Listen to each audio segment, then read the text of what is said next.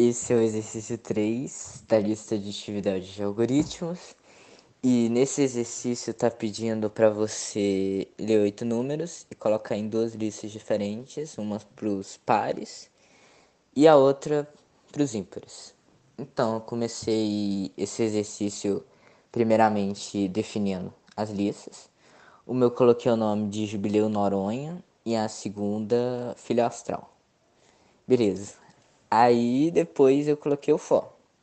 Uma estrutura que vai fazer a entrada do usuário, que vai ser guardada na variável número, ser repetida oito vezes.